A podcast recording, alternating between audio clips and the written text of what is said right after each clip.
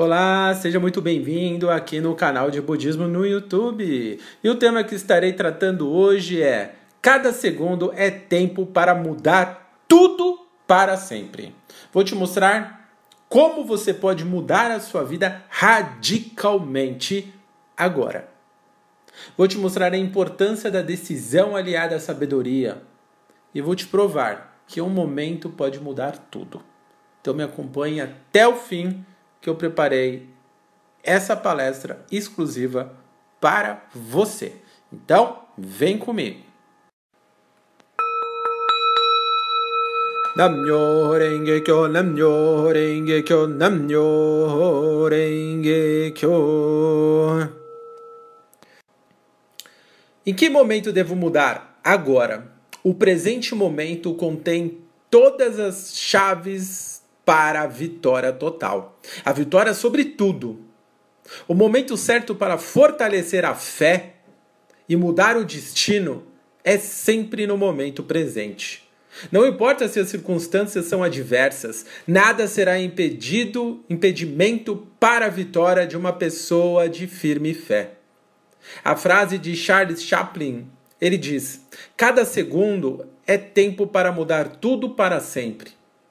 Essa frase apresenta com clareza a ideia de que a eternidade existe nesse exato momento. Porém, essa percepção do eterno, desse eterno existindo no presente só tem efeito prático no cotidiano quando o foco da nossa vida for o contínuo fortalecimento da fé. Nichiren Daishonin declara: fortaleça sua fé dia após dia, mês após mês, se enfraquecer na determinação, ainda que um pouco, demônios se aproveitarão. Ele também escreve: seja sempre diligente na fé para que seu desejo seja realizado. Essas duas passagens estão nas escrituras de Nietzsche e Daishonin no volume 1, uma na página 997 e outra na 473. Segundo o presidente da organização Soka Gakkai, a maior organização de budismo do mundo, Toda Sensei disse em certa ocasião o seguinte: tudo no universo, das estrelas e planetas ao menor inseto, está em constante mutação. Nada permanece igual nem por um único momento. Portanto, a questão crucial é se estamos mudando para melhor ou para pior. Quando falhamos e e perceber isso, nos rendemos à inércia. Em outras palavras, o que há de assustador em ceder à inércia é que nos tornamos completamente desatentos e indiferentes ao fato de estarmos mudando para melhor ou para pior. Além disso, quando deixamos a apatia tomar conta da nossa fé e praticamos apenas pela força do hábito, é como se, é como se estivéssemos parado na prática completamente. A fé no budismo de Nichiren Daishonin consiste em uma prática ativa para mudarmos rapidamente para melhor. Ikeda Sensei, meu mestre do budismo, meu mestre da vida, comenta: não avançar não é apenas estagnar, significa regredir. No âmbito da fé, não existe algo como isto já é o suficiente. A complacência leva à inércia e pode levar a pessoa a parar de praticar. A eternidade existe nesse fluxo contínuo de avanço. Quando nossa fé se harmoniza ao ritmo de constante mudança do universo, despertamos o potencial ilimitado da vida universal que existe dentro de nós. Esse poder iluminado torna firme a nossa fé e assegura a conquista da vitória absoluta como, como esse fluxo de progresso é contínuo, o avanço da nossa vida e do universo funciona no piloto automático, como a correnteza de um rio seguindo em direção ao mar. Por esse motivo, nossa atenção no presente deve estar voltada para a seguinte questão: hoje, minha fé progrediu ou regrediu? É fundamental fazermos a prática do budismo de forma correta para mantermos nossa vida no mesmo ritmo, no eixo do ritmo perfeito de todo o universo.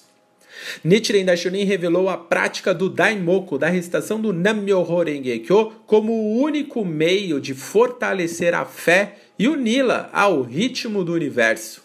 Além do mais, ele dividiu a prática em duas partes: a prática para si e a prática para os outros. Por quê? Por que realizar ambas as práticas é fundamental? Sabe por quê, pessoal? Porque recitar o Daimoku, recitar o Nam-myoho Renge Kyo, não é simplesmente repetir Nam-myoho Renge Kyo. Por muitas vezes. Por essa razão, referir-se ao Daimoku como mantra é alterar seu significado. A recitação do Nam-myoho Renge Kyo é a ação suprema da lei mística e a expressão do juramento de dedicar nossa vida à verdade revelada por essa lei.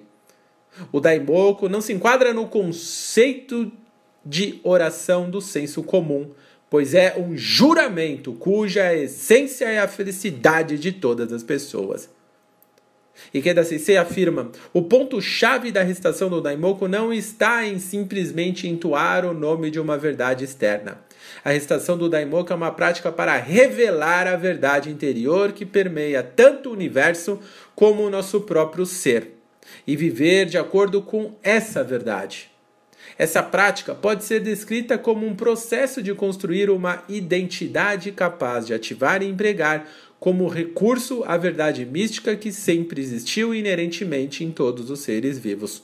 Essa passagem está no livro Sobre atingir o estado de Buda nessa existência, na página 32. É fundamental a compreensão do Daimoku como um juramento. Porque, pelo fato de ser um exercício que visa fortalecer a fé, por isso é chamado de prática da fé. O papel ativo de quem o recita é essencial. Se for encarado como uma oração, segundo a influência cultural das outras crenças e do senso comum, tendemos a orar passivamente para alguma força externa e esperar por uma solução mágica como a história do agricultor, participante da primeira reunião de palestra realizada no Brasil, que apenas orava pelo, seu, pelo sucesso da colheita, sem se esforçar ao máximo no trabalho. Vale ressaltar que não é errado dizer aos iniciantes que Daimoku é uma oração do budismo de Nichiren Daishonin. Porém, devemos nos lembrar de que os conceitos de fé e oração no budismo são diferentes das demais religiões e ideias do senso comum. No budismo, quem faz as orações serem respondidas é a própria pessoa. É você. Parece estranho, mas é assim que funciona. O indivíduo responde suas orações por meio do Daimoku, quando revela a verdade interior de que ele próprio é um Buda. Isso é um juramento. E quando constrói essa identidade iluminada na vida diária por meio de sua conduta, o Conserufo, isso faz despertar a própria iluminação. Assim, ele é capaz de atingir e empregar o poder máximo da lei mística em seu cotidiano, que é o Nam-myoho Renge-kyo, que é extrair o seu máximo potencial.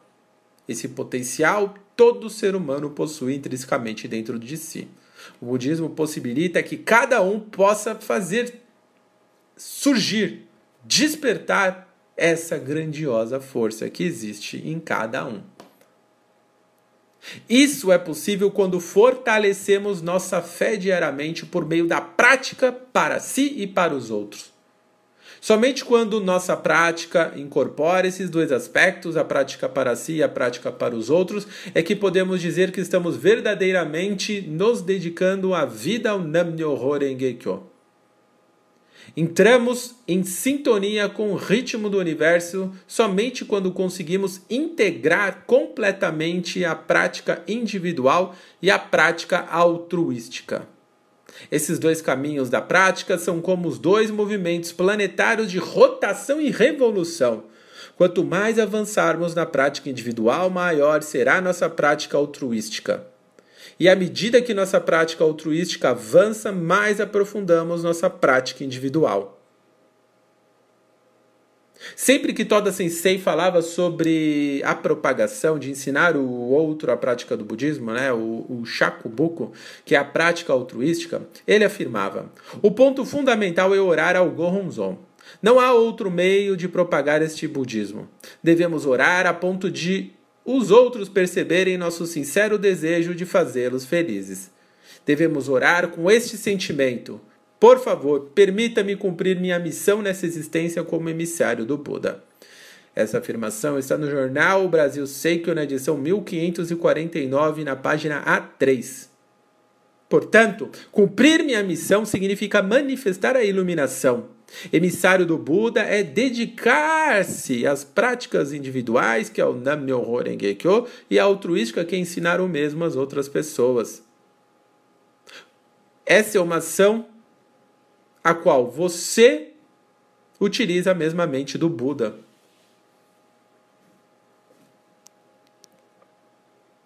Aí nos questionamos: quanto tempo é necessário para se desviar da vida da, da infelicidade e mudar para o brilho da felicidade? Vou repetir a questão: quanto tempo é necessário para se desviar da via da infelicidade e mudar para o trilho da felicidade? É uma ótima questão essa. Eu então vou responder para você. Um único instante. Esse segundo de mudança na fé altera para sempre o caminho da derrota para a vitória absoluta. Neste momento, existe somente quando oramos ao Goronzon e manifestamos determinação e consciência de nossa missão pelo Conserufo. Precisamos determinar, orar e agir. Se assim não fizermos, nosso ambiente em nada mudará. Mesmo que decorram 5 ou 10 anos, esse momento jamais chegará. Somente nossa sincera determinação pela felicidade de todas as pessoas, por meio da prática do budismo, é que criamos o tempo. Este momento é quando nos colocamos em ação, quando nos levantamos com energia e por vontade própria. Este momento é quando reunimos forte fé e adentramos no grande palco do Conserufo, que é a felicidade de todas as pessoas, essa missão, essa luta contínua. Gautier escreveu: Um único momento é decisivo, determina a existência do homem e estabelece seu destino. Este momento é o instante em que os senhores decidem do fundo de seu coração, dizendo: Hei de me levantar agora e lutar. É a partir desse instante que o destino começa a mudar, a vida começa a desenvolver e a história tem início. O momento em que os senhores espontaneamente determinam realizar algo, não quando lhes é solicitado que o façam. Refere-se a este momento, o tempo de sua missão. Eu extraí um relato de experiência maravilhoso do Jornal Brasil Seco da BSG, da edição 1587, na página 5, da Luci Pereira Azevedo. O título já, já diz: o importante é orar convictos da vitória. Então eu vou ler na íntegra esse relato maravilhoso da Lucy, onde ela diz: Durante muitos anos sofri ao lembrar de momentos difíceis de minha vida. Mas após conhecer a, e praticar o budismo de Nichiren Daishonin sem perceber, essas dores foram amenizando. Nasci numa cidade do interior do Rio de Janeiro, numa família extremamente pobre. Meu pai era um domador de cavalos selvagens, forte, corajoso, um modelo para mim. Minha mãe era uma linda garota escolhida por ele para juntos construírem uma família perfeita e feliz. Com a eclosão da Segunda Guerra Mundial, muitas famílias perderam seus entes queridos enviados para a frente de batalha. E meus pais, recém-casados, receberam um sobrinho para cuidar. Logo, tiveram o primeiro filho e em seguida eu nasci. Na esperança de serem felizes e melhorar a condição de vida, meus pais se mudaram para a cidade do Rio de Janeiro. Meu pai não queria uma filha, pois dizia que menina só dava trabalho e não ajudava em nada.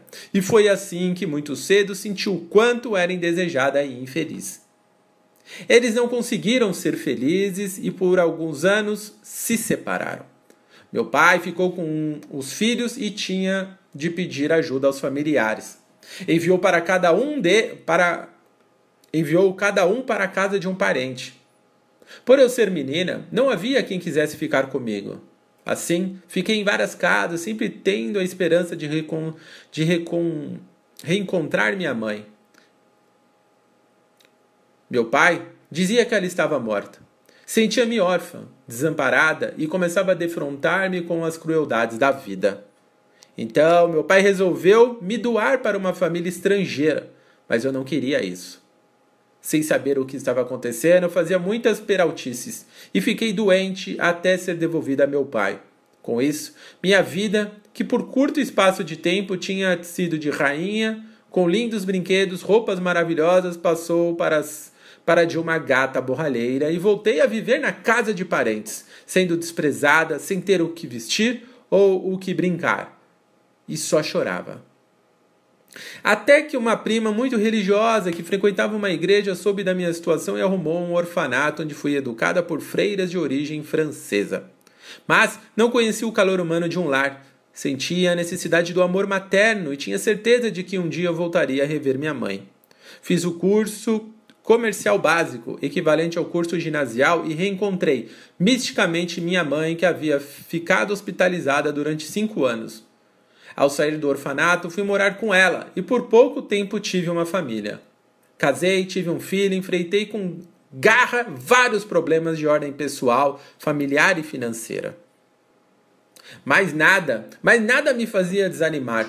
Apesar de sentir em muitos momentos que até o chão me fugia, mas eu precisava provar a mim e ao meu pai que podia vencer e alcançar o meu sonho. Esse sonho começou a se formar quando consegui meu segundo emprego no escritório contábil, onde permaneci por 10 anos e concluí a minha faculdade. Enfrentei uma separação depois do segundo casamento e a imensa dor de uma viuvez. Trabalhei em outras empresas, tive meu próprio negócio, desisti dele e tentei novamente. Em 1981, a empresa multinacional na qual trabalhava me transferiu para São Paulo numa posição invejável. Isso durou pouco, pois a diretoria que me contratara foi transferida para seu país de origem e eu, que ocupava um cargo de confiança, fui despedida. Assim, mais uma vez, o karma profissional se evidenciava. Somente então, quando eu conheci o budismo, é que entendi a causa dos meus sofrimentos e que poderia ser feliz.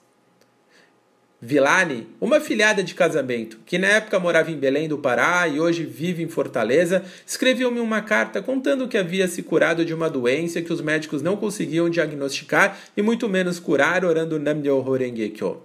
Achei tudo muito estranho e continuei minha busca para resolver meus problemas. Até que em 1984, Vilani pediu a uma amiga que estava vindo a São Paulo que me entregasse uma carta. Eu a hospedei e ela, ao se despedir, pediu que o conversasse com uma senhora que praticava o budismo. Após alguns meses, conheci a filosofia budista e fui incentivada a orar para vencer as dificuldades e ser realmente feliz. Eu estava para ser despedida e pude mostrar aos diretores que era indispensável. Fiz um acordo, fui despedida e recebi todos os meus direitos. Essa empresa me contratou como profissional liberal, dando-me condições, ou seja, mais tempo para concretizar meu sonho, que era ter meu próprio negócio. O início de minha prática foi marcada pela avidez com que estudei o budismo. Questionei incansavelmente meus dirigentes, buscando sempre o aprimoramento na prática da fé, sem jamais duvidar que estava no caminho correto. Fui orientada a ler com o coração. Somente assim poderia sentir o que realmente estava contido nos textos. E anotei uma frase do livro Sobre Atingir o Estado de Buda, nas escrituras de Nichiren Daishonin, no volume 1, na página 108, que diz: Mesmo que estude o budismo, se não perceber a natureza de sua própria vida, não poderá afastar-se do sofrimento da vida e da morte. Se procurar o caminho fora de si mesmo e tentar praticar as mais variadas formas de exercícios e bondades, isto é como um pobre que calcula dia e noite a fortuna do seu vizinho e não obtém um tostão sequer para si. Minha determinação era poder aplicar o budismo em minha vida e na sociedade. Meu objetivo tornou-se maior e tinha de utilizar minha capacidade profissional para ensinar a todos a força do ensino verdadeiro foi quando entendi o sentido da palavra missão. Lancei um desafio para falar sobre o budismo aos meus clientes. Muitos eram homens e falar com eles sobre religião era muito difícil. Venci esse desafio, pois hoje tenho 11 chacobooks concretizados e mais de 450 pessoas que ensinei o budismo. Durante esses anos, recebi inúmeros benefícios, como participar de um curso de aprimoramento da Sokagaka Internacional no Japão, comprei minha casa, montei meu escritório e decidi que seria o palco para a criação de valores humanos, realizando um trabalho diferenciado com base nas orientações do mestre Keda Sensei. Pude vencer também uma enxaqueca que me atormentou por muitos anos. No domingo de manhã fui a uma reunião de palestra e senti tanta dor que após a reunião uma senhora me incentivou para que eu objetivasse curar-me totalmente. E relatou que seu filho, com apenas dois meses de vida, conseguiu vencer a doença e atualmente tem muita saúde e é um grande valor. Continuei sofrendo com essa dor até o final de 1996. O ano seguinte foi denominado o Ano do Avanço. Eu estava orando na Myoho Rengekyo, sentindo uma dor terrível quando lembrei-me daquela senhora e determinei que não estaria sofrendo daquela maneira no ano novo. Dois dias depois, conversando com uma amiga, soube que sua mãe estava obtendo ótimos resultados com medicina alternativa. Decidi tentar o tratamento e no final do ano pude fazer meu relato dizendo que este ano fui à farmácia apenas para comprar produtos de beleza. Aprendi no budismo que devemos orar até conseguir concretizar nossos objetivos.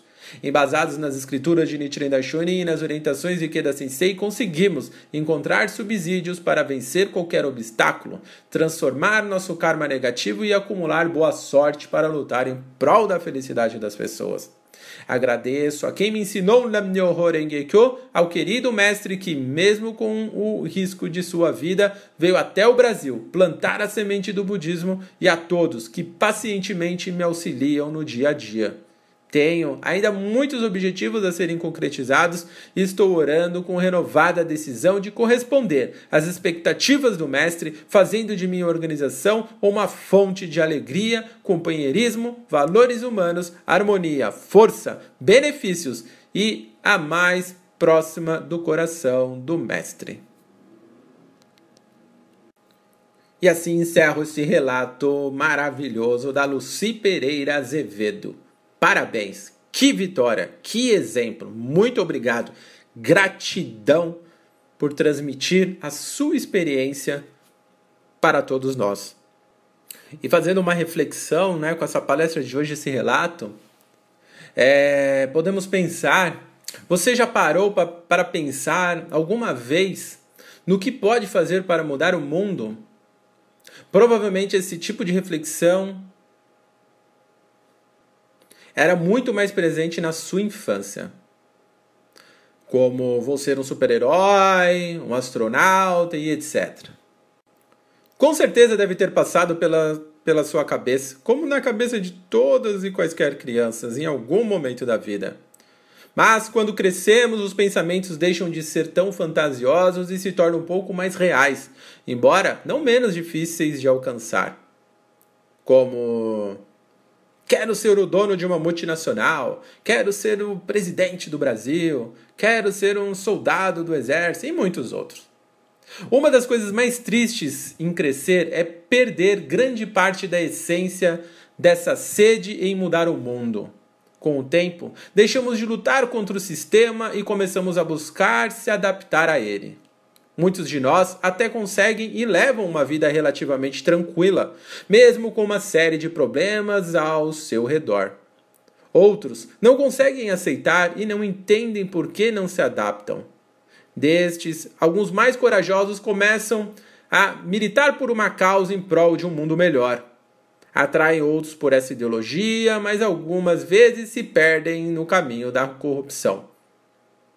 Fato é que a maioria de nós não pode afirmar que se tornou depois de adultos, aquilo que mentalizamos quando éramos crianças. A, a correria da rotina nos impede de fazer muitas atividades que nos dão prazer, quanto mais dedicar esforços em tornar o mundo melhor. Aquilo que não tem remédio, remediado está, já dizia um velho ditado. Em contrapartida,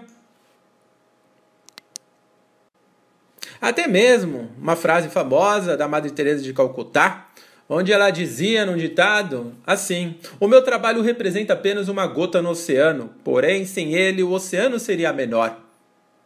Você não precisa ser presidente do Brasil para mudar o mundo. Basta tomar algumas atitudes no dia a dia e você já irá melhorá-lo consideravelmente, pelo menos à sua volta. Isso não há a menor dúvida. Seja honesto. Quando não puder ajudar alguém desesperado, mostre-se atencioso e ouça as lamentações dessa pessoa. Seja um bom ouvinte. Agradeça por tudo o que receber, seja bom ou ruim, pois você nada mais é do que a soma de todas as experiências que teve ao longo da vida. Não hesite em ser caridoso, ter compaixão e ajudar ao próximo, mesmo que você fique sem aquilo que doou. Faça o bem sem olhar a quem.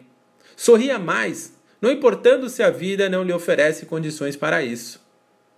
Pense antes de agir e passe tudo o que pretende fazer nas três peneiras de Sócrates, que são a verdade, a bondade e a utilidade.